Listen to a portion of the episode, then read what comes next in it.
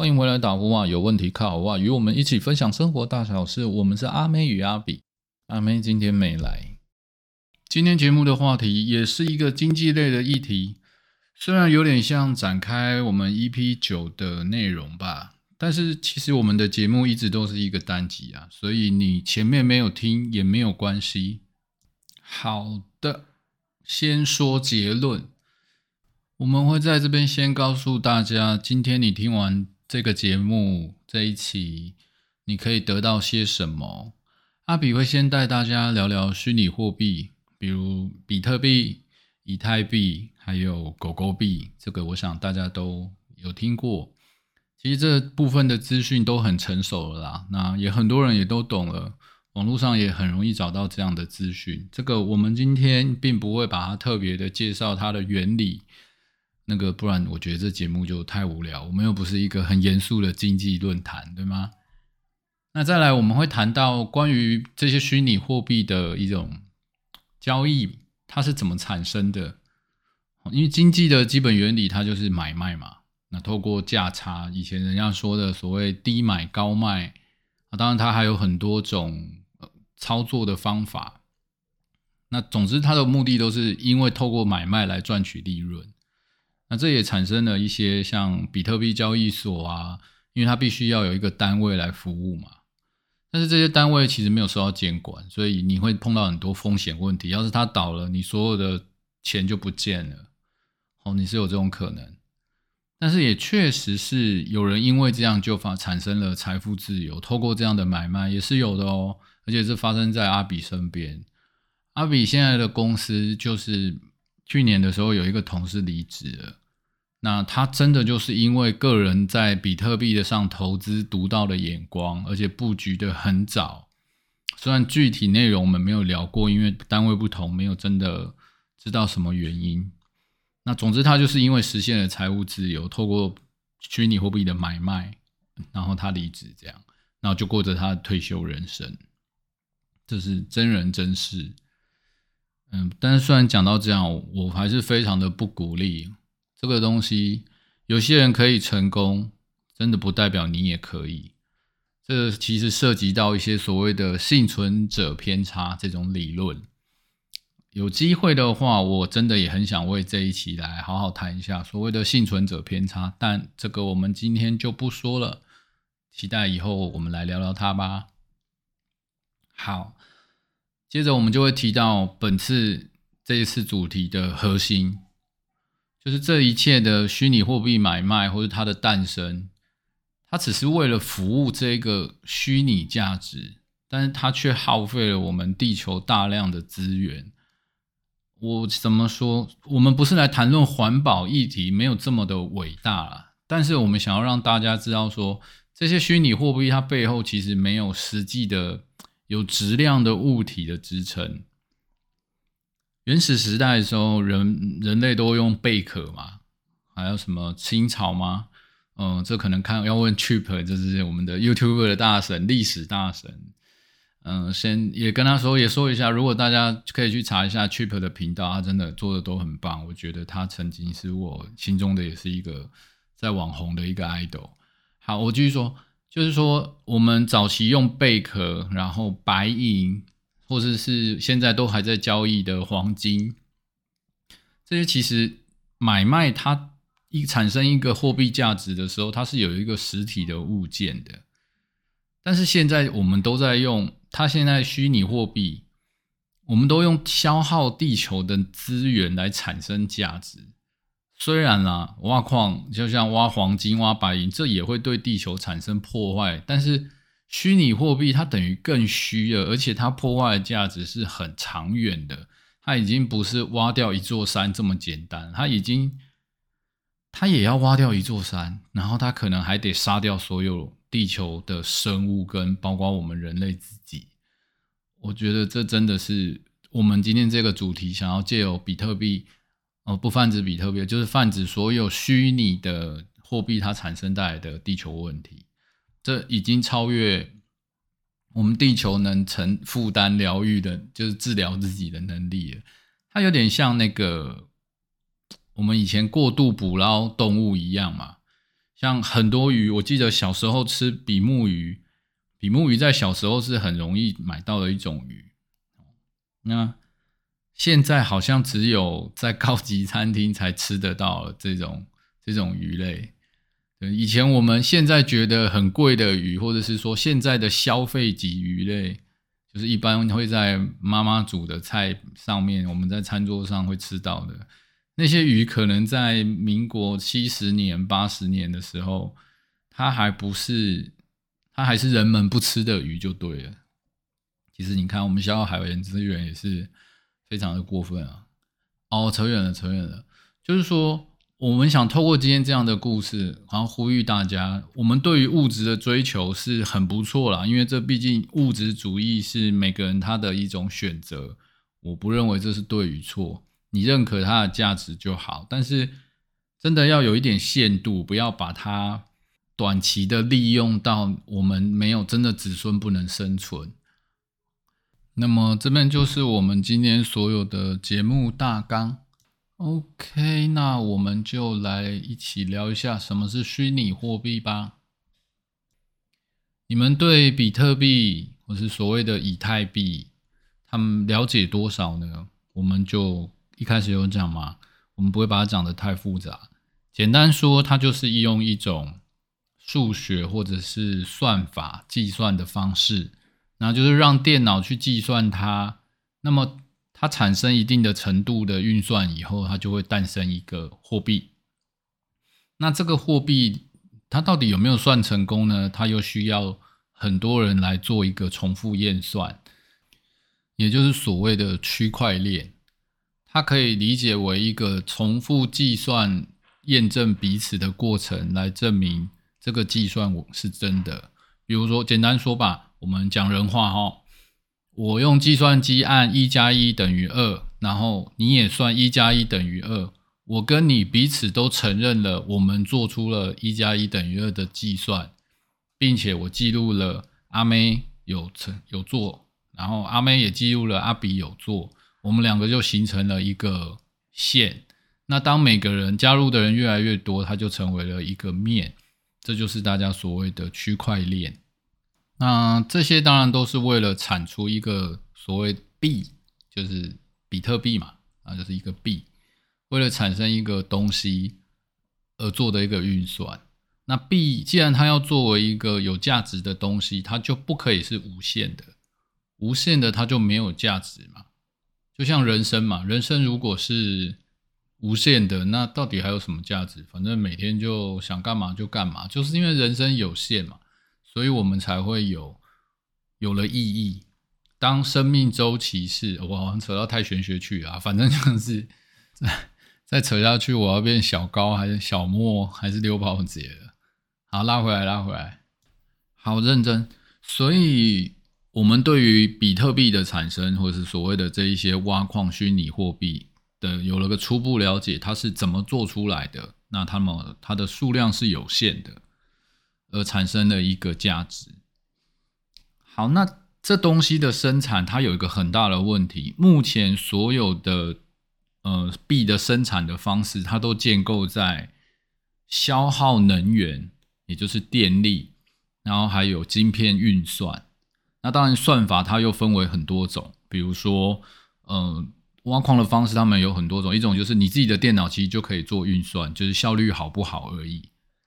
那这也会耗费大量的电力。另外还有一种就是所谓专业的矿机，我们可以说人话，就是所谓的伺服器吧。那我们就不谈所谓架构的差异。总之就是，它就是像工作站，像一个机房的等级的挖矿工具。所以，其实大家听到这边，我们已经勾勒出了这整个今天要主题的一个开头，也就是虚拟货币的诞生必须透过人类消耗大量的电力，也就是能源，还有要生产产品，就像刚说到电脑，你们现在东西会越来越贵，你没发现？你以前好像一两万块可以组一台桌上电脑，甚至不用一万块。以前买笔电好像一两万可以买，现在一两万你也买不到什么好电脑。所有的这一类的商品都在变贵，你们发现了吧？就是因为很大部分他们都被的产能呢，都被拿去作为矿机去生产我们提到的这些虚拟货币。那为了服务这一些日益庞大的虚拟货币的利益，我们必须牺牲什么？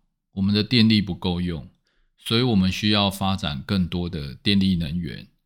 这一集我们在这个关于相关电力相关的，我们在 EP 九有提过。目前转换效率最好的电能发电方式，永远都还是脏能、脏能源啊，就是煤炭、天呃天然气可能还好一点。还有核能，就是因为这些电才能做很好的效率的转换，就是把你从矿物能，然后把它变成能源的不过程，它的简化是最少的，就是发电效率高啊。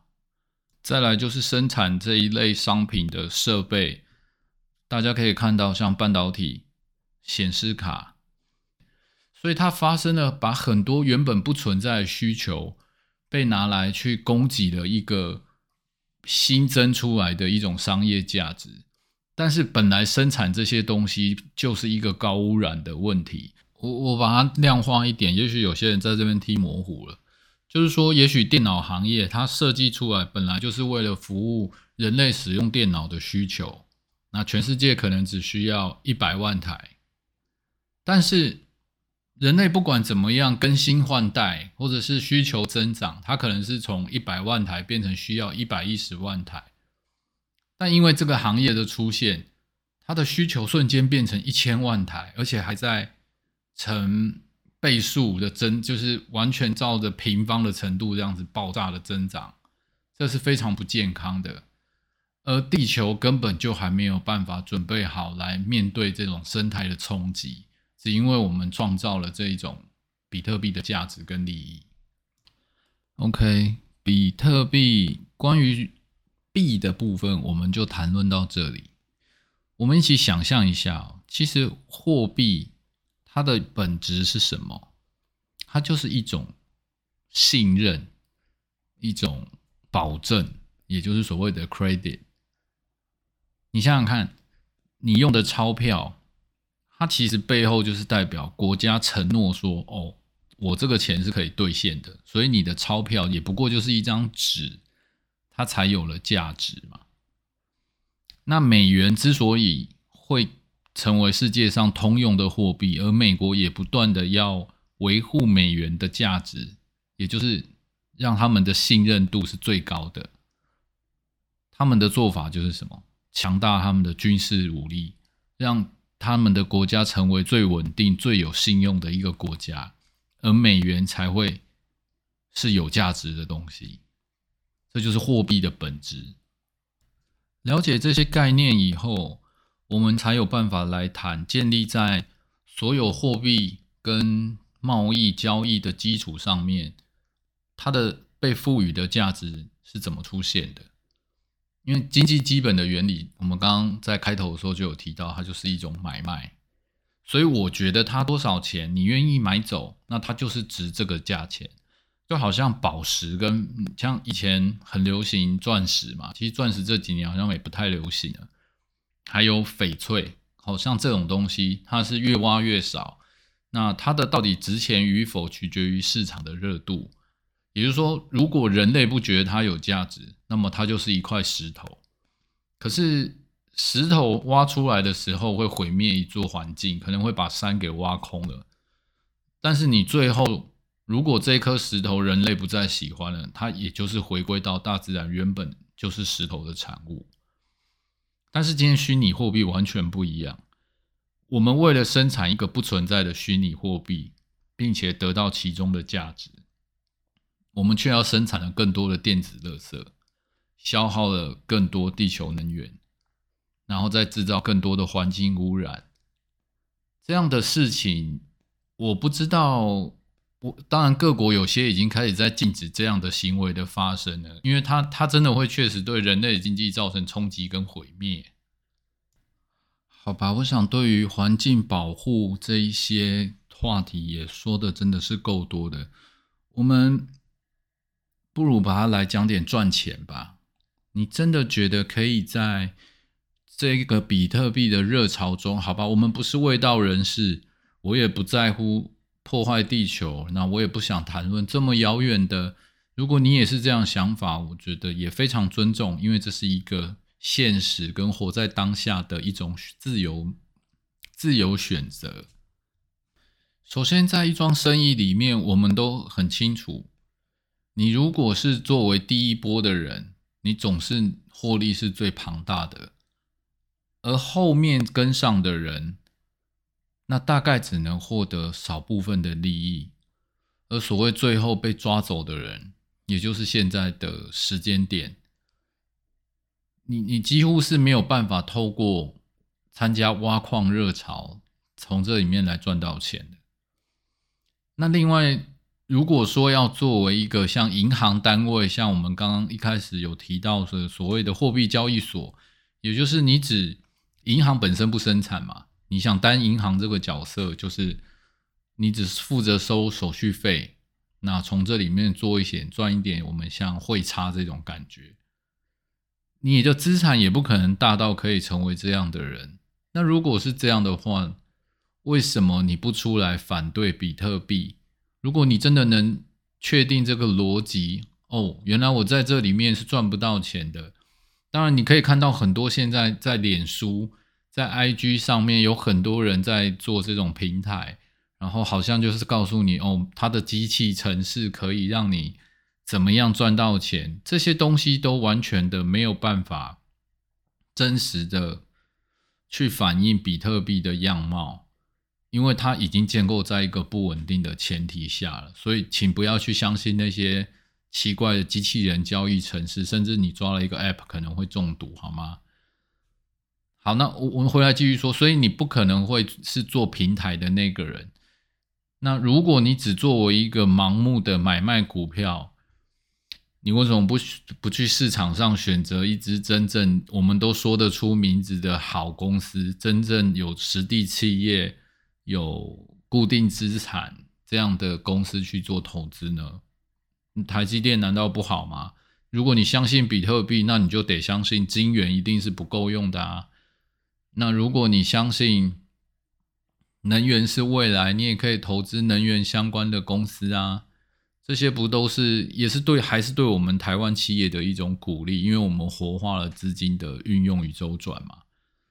其实这些行为都比你去参加比特币来的更有意义。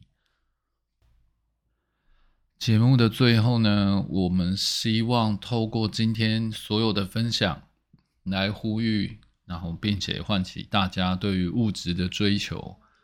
要有所限度，其实这跟早期高级动物皮草啊、真皮大衣的时代是一样的。只要没有了需求，就不会有买卖。以前人不是很喜欢追求什么犀牛角啊、象牙？难道我们真的要为了比特币，把目标放着 变成人类吗？然后把人类给毁灭了吗？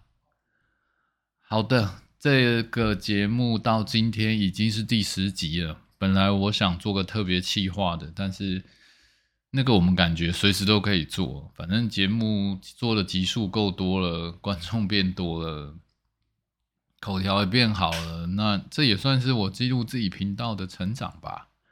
好像也不用特别开主题来做一个讨论吧。